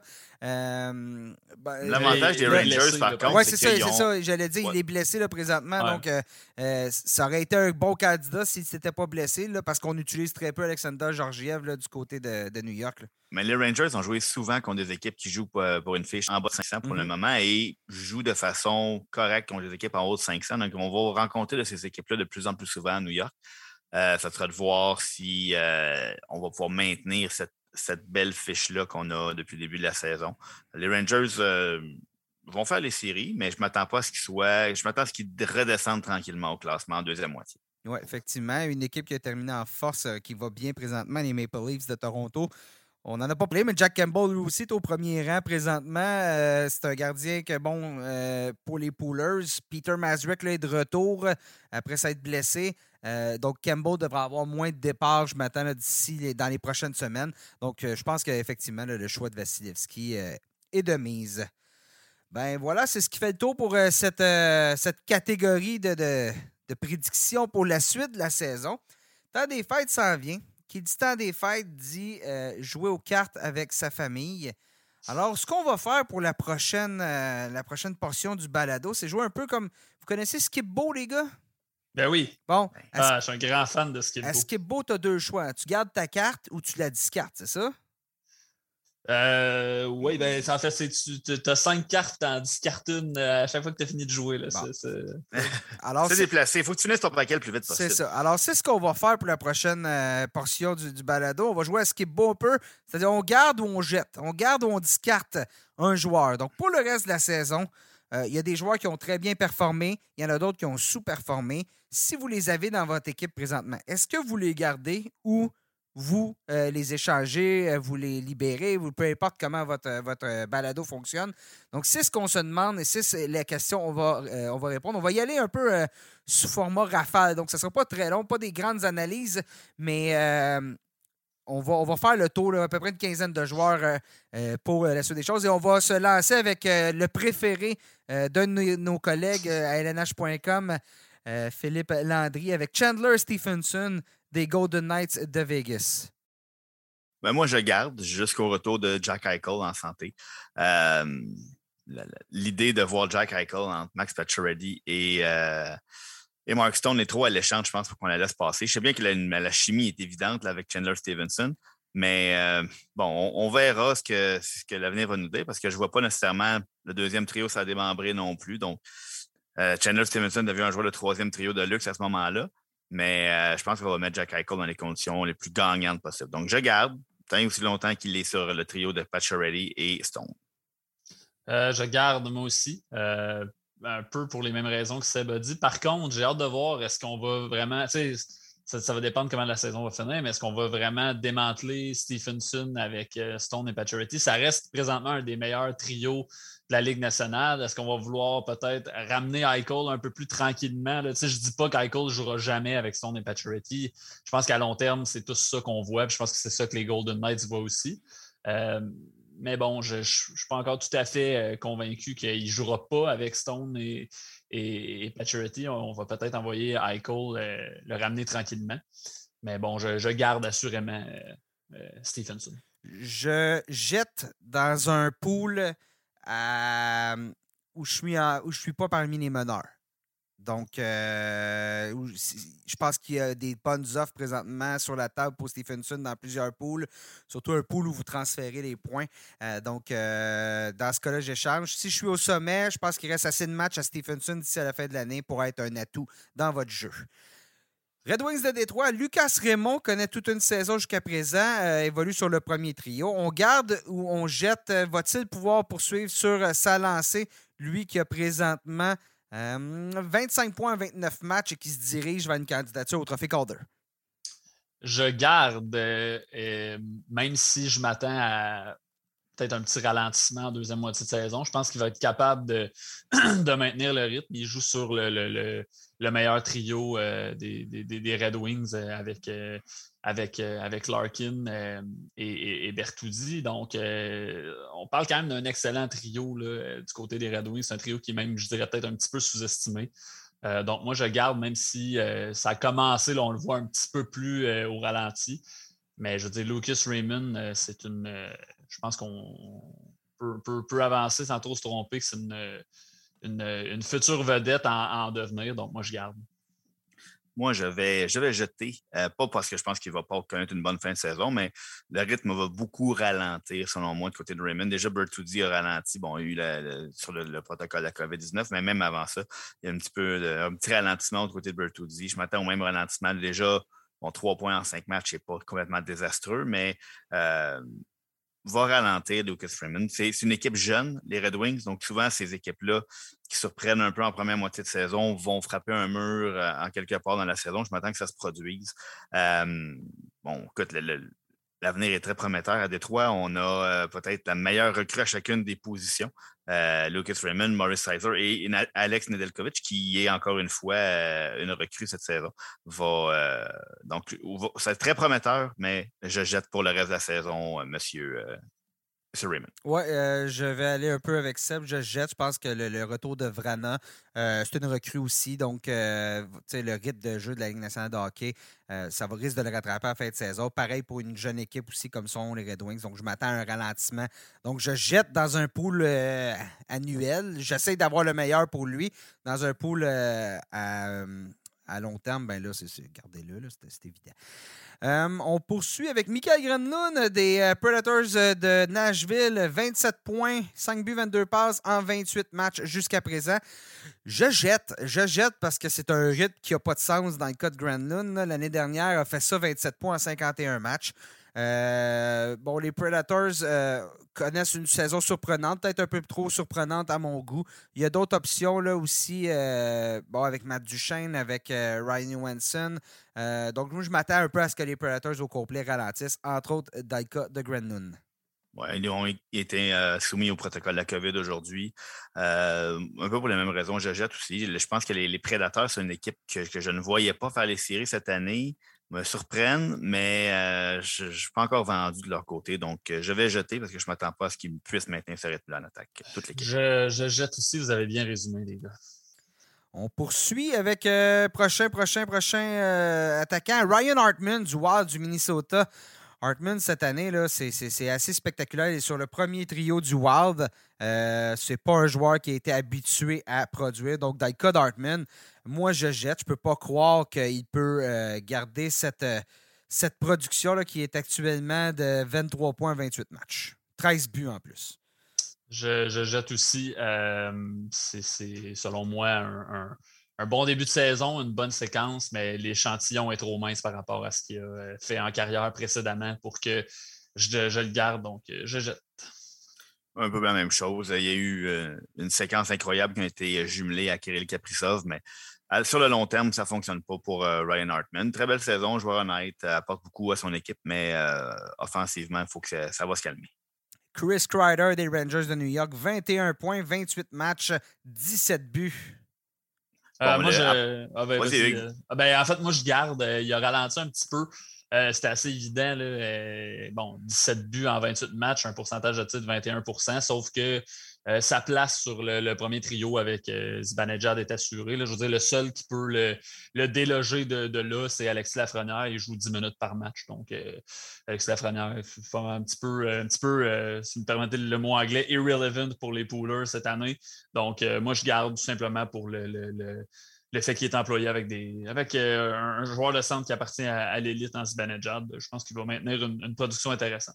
Ben, c'est le Zibanejad ne fonctionne pas là, cette saison jusqu'à maintenant. Ça explique là, ses statistiques dignes du trophée Cy Young, là, 17, euh, points, 17 buts, 4 passes. Euh, ça a jamais, c'est toujours été un joueur qui ne commençait pas un nombre incroyable de mentions d'aide, mais quand Zibanejad va débloquer, euh, oui, il va compter un petit peu moins de buts, un rythme un peu moins soutenu, mais il va amasser un peu plus de passes. Donc, je m'attends à ce que ça se continue dans son cas, donc je garde. Euh, je garde aussi Crider dans un pool où les buts valent plus que les passes. Si, c'est un pool à deux buts, c'est certain que je le, garde. Le jeu de puissance des Rangers va super bien. Puis c'est sa job d'aller se placer à côté du filet, puis de marquer, puis de se faire rejoindre par Panarin. Alors, je le garde. On poursuit. Euh, Andrew Mangiapane du côté des Flames de Calgary. Mangiapane, cette année, 20 points, 17 buts. Un autre qui marque beaucoup en 28 euh, matchs. Je, jette euh, de mon côté. Tout simplement parce que c'est un, joueur qui fait beaucoup de buts, peu de passes. Par contre, je vois pas. Je vois le, gros trio à Calgary, c'est Gaudreau Lindholm avec Ketchup. Donc, je vois pas euh, c'est un peu semblable à Crider, mais je ne vois pas les compagnons de trio qui vont tirer vers le haut Mangiapane. Ce que j'aime pas non plus, c'est qu'il a marqué 16 de ses buts à l'étranger, euh, un seul à la maison. Euh, donc, il y a une certaine constance qui manque, je, trouve. J'ai-tu dit 16 buts à la maison, 16 buts à l'étranger? Non, non, non, mais c'est une qualité de marquer à l'étranger. Oui, je sais, sauf que ça, témoigne un peu de son inconstance. C'est surtout, ça que, je voulais dire. 16 buts à l'étranger, un à la maison. Euh, donc voilà, je, jette pour toutes ces raisons-là. Bon, c'est surtout aussi que je jette parce que c'est déjà commencé depuis 8-9 matchs. Mm-hmm. que sa séquence est déjà terminée. Donc, jeter avant qu'il soit trop tard. Tyson Barry avec les Oilers d'Edmonton, 16,3 buts en 27 matchs jusqu'à présent. Je garde parce que bon, c'est un, autre joueur qui est très dépendant du jeu de puissance à Edmonton et il va rebondir ce jeu de puissance-là. Et il y a déjà eu assez de malchance sur le jeu de puissance Tyson Barry avec, euh, je pense, au début de l'année, il n'avait que deux points là, après, euh, ou de deux ou trois points là, après comme euh, un, mois et demi de saison. Donc, lui, s'est mis en route après que le jeu de puissance se soit éteint. Donc, quand il va repartir, là, il est déjà bien en selle selon moi, là, ça va être toute une deuxième moitié de saison pour Tyson Barry. Ben, souvenez-vous, l'année passée, il moi aussi, je garde. il y avait eu un, très, mauvais début de saison, très lent, puis il a fini premier meilleur, fini meilleur pointeur des défenseurs. Donc, euh, je garde, ça va débloquer. Euh, je suis entre les deux. Euh, j'aime l'émergence d'Evan Bouchard, d'Arnold Nurse, qui va éventuellement revenir au jeu. Donc, dans le cas de, Barry, je, vais garder parce que le potentiel est là. Je vais garder parce que le potentiel d'exploser est là, mais euh, je, suis, euh, je suis ambigu.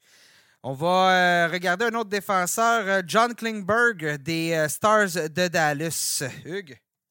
Je, jette. les, Stars, je trouve que c'est une équipe qui fonctionne à, un seul trio présentement, celui de, Pavelski avec Robertson. donc, il y a eu une bonne séquence, traverse une séquence plus difficile présentement. Donc, c'est difficile d'amasser des points pour leurs défenseurs. Euh, l'émergence de Miro Escanen aussi qui, euh, qui, qui, qui, qui, aide pas Klingberg. Donc, moi, je jette. J'ai quand même très hâte de voir où s'il va rester avec les Stars, s'il change d'adresse, il pourrait devenir joueur autonome à la, fin de la saison. À ce moment-là, dans une équipe où il deviendrait le carrière numéro un, serait peut-être beaucoup plus payant, peut-être dans une équipe un peu plus offensive que les Stars, mais pour cette saison, je jette. C'est tout à fait ça que j'allais dire. C'est un joueur qui, est au centre de, donc, si ce n'est pas des rumeurs, c'est un joueur qui doit intéresser beaucoup d'équipes. S'il devait changer d'adresse d'ici la fin de la saison, on en a parlé vite vite. Quand un joueur change d'adresse, souvent on a besoin d'une période d'adaptation. Souvent, il reste déjà que 20 matchs. Euh, ils ne sont, pas nécessairement, défenseurs numéro un non plus. Exactement. Donc, si on s'en va dans une équipe qui aspire aux, grands honneurs, bien souvent, on a déjà un défenseur de premier plan. Donc, je vois je, vois une petite saison difficile pour euh, John Klingberg. L'année prochaine, on verra, mais cette saison, je pense qu'on est mieux d'éviter. Euh, donc, il ne faut pas s'attendre à ce qu'il va faire les mêmes statistiques que par les dernières années. Je vais dans le même sens que vous autres, messieurs. Et on termine tout ça avec deux gardiens. Tout, d'abord, Jeremy Swayman euh, du côté des Bruins de Boston. ben moi, je, jette tout simplement parce qu'il n'y a pas pas un si bon début de saison que ça. Là. On parle de peut-être euh, Toukaras des fois qui s'entraîne avec les Bruins, donc euh, est-ce qu'il va signer un contrat avec eux? C'est un petit peu nébuleux toute cette situation-là. Et corrigez-moi si je me trompe, là, je dis ça, euh, j'avance ça, mais je pense qu'il n'y aurait pas à passer par le balotage qu'on envoyait dans la, Ligue américaine de hockey. Pense raison, ouais. Donc, euh, c'est la décision facile pour les Bruins plutôt que d'envoyer le Marc qui est signé pour 4 ans. Euh, 4 ans, je ne me trompe pas non plus. Donc, euh, je, jette du côté de Swayman. Je ne suis pas, totalement impressionné par les Bruins non plus en tant qu'équipe. Écoute, euh, Jérémy Swayman, pour les raisons que tu as nommées, c'est pas, a été tellement impressionnant la dernière saison qu'on s'attendait peut-être à ce qu'il déloge là, euh, de façon permanente les nœuds sur le Mac. Mais bon, c'est euh, pas ça qui, était, qui est arrivé. Puis euh, le, simple, simple rumeur d'un retour de Tuka Rask qui rend sa valeur presque nulle pour le reste de la saison. La seconde que, que Rask fait son entrée dans le portrait, Swayman, c'est terminé. Donc, euh, vaut mieux ne pas prendre de risques puis de jeter pour le reste de la saison. Et je suis d'accord avec vous, messieurs. Et finalement, Elvis Merzlikins du côté des Blue Jackets de Columbus. Cette saison fiche de 11 victoires, 6 défaites, une défaite en prolongation. Ben moi, je, garde. C'est clairement imposé comme le numéro 1 à Columbus. Euh, on va peut-être pas faire les séries, mais vraiment une équipe qui surprend cette année, euh, va accumuler ses victoires. Et puis pour un gardien qui, devrait faire partie d'une équipe perdante, des statistiques périphériques assez intéressantes on est revenu au niveau là, de, là où je l'attendais, disons. Donc, je m'attends quand même. Il y a eu des hauts et des bas. Je m'attends à ce que ça reste un peu là, dans ces eaux-là. pas tout à fait deux victoires euh, pour, euh, pour une défaite avec un, pourcentage d'arrêt de 9-15 et puis une moyenne de plus euh, loué légèrement inférieure à 3. donc, je garde, surtout dans le contexte où souvent les gardiens numéro 1, c'est une denrée rare chez les Poolers je garde dans une ligue euh, qui euh, comptabilise des statistiques périphériques, mais malheureusement dans un pool où il y a juste les victoires qui comptent. Euh, moi, c'est aux poubelles, Merzlikins. Non, je dis ça méchamment, mais c'est un, gardien que j'aime bien, mais on le voit, les Blue Jackets ont eu un bon début de saison, ont surpris plusieurs équipes. Par contre, on voit que c'est un petit peu plus difficile récemment. Euh, trois, victoires, six défaites, une défaite en prolongation dans leurs dix derniers matchs. Euh, on sent que c'est une équipe qui retombe tranquillement sur terre, mais effectivement, comme Seb l'a dit, quand toutes les catégories entrent en ligne de compte, euh, euh Merzlikins est un petit peu plus intéressant, mais quand on compte juste les victoires, c'est un petit peu moins reluisant. De mon côté, je vais le garder pour ce que Seb a dit, puis justement, il n'y a pas tant d'options de remplacement possible pour un gardien qui va être disponible, à moins que vous avez du choix. Mais si vous aviez du choix, probablement que ce n'était pas Merzlikins que vous aviez pris en premier. Donc, euh, dans sa position, beaucoup de matchs, il va jouer beaucoup de matchs d'ici la fin de la saison. Je garde Merzlikins. Messieurs, c'est tout. On a fini notre, notre rafale de joueurs. Chers auditeurs, j'espère que vous avez aimé ça. J'espère que ça vous a aidé pour euh, les vos décisions à prendre dans, le prochain mois, là, tout dépendant comment votre, votre ligue fonctionne. Euh, donc, ce spécial Poolers de, mi-saison, de, de, tiers de, de Noël, de ce spécial de Noël euh, des Poolers. En parlant du temps des fêtes et tout ça, bien, sur le site de lnh.com, on a plusieurs choses qui s'en viennent pour vous dans les prochaines semaines. Euh, même si on va avoir une petite pause dans le temps des fêtes, on a plein, plein de textes intéressants qui vont, qui vont s'en venir. Nos textes de Poolers, ça se poursuit. on a des chroniques ce matin. Anthony Marcotte qui a parlé à Caden Primo, Sébastien euh, et d'autres choses aussi à suivre présentement sur, euh, sur le site web. Oui, le profil de, de Primo de la part d'Anthony, qui, euh, bon, qui fait très, très bien ces temps-ci, M. Primo, dans la Ligue américaine. bon, toujours nos, nos très pertinents chroniqueurs, M. Philippe Boucher, qui nous parle de, la situation des Olympiques un petit peu du côté des joueurs. on sait que c'est un dossier là, qui, qui est chaud présentement, et puis on s'attend à des développements dans les prochains jours, donc les prochains jours, prochaines semaines, avec la situation actuelle. Euh, bon, Philippe Dupuis, Jocelyn Thibault, toujours, euh, toujours présent sur nos pages. Et puis, euh, on a tout plein de beaux, beaux textes en préparation pour vous dans les prochaines semaines. Oui, Guillaume, qui était avec nous en début de balado, ben, va vous parler du championnat mondial junior, les joueurs à surveiller, tout ça. plusieurs textes qui s'en viennent dans son cas sur ce sujet-là. Nous, pour le balado, on va prendre une petite pause durant le temps des fêtes. Donc, notre prochain, ça va aller après, après, après que vous ayez reçu vos cadeaux, après que vous ayez embrasser euh, tout le monde pour la nouvelle année. Donc, euh, ben, abonnez-vous, suivez-nous, peu importe où vous nous écoutez, peu importe votre plateforme de balado, abonnez-vous, suivez-nous comme ça. Le prochain, euh, vous allez avoir un petit, rappel lorsqu'il va être publié. Ça devrait être logiquement début, janvier. Ce, serait logique que ce soit là. Sébastien, Hugues, merci d'avoir été avec moi aujourd'hui. Merci, Merci à Guillaume qui était avec moi plus tôt aussi euh, dans, euh, dans l'émission. Chers auditeurs, ben, je vous souhaite un joyeux temps. On vous souhaite, devrais-je dire, un joyeux temps des fêtes de toute la part de l'équipe de LNH.com. Soyez prudents sur les routes, mangez pas trop, buvez pas trop, mais ayez beaucoup de plaisir. Et dans notre cas, bien, on vous remercie. On vous se reparle très bientôt.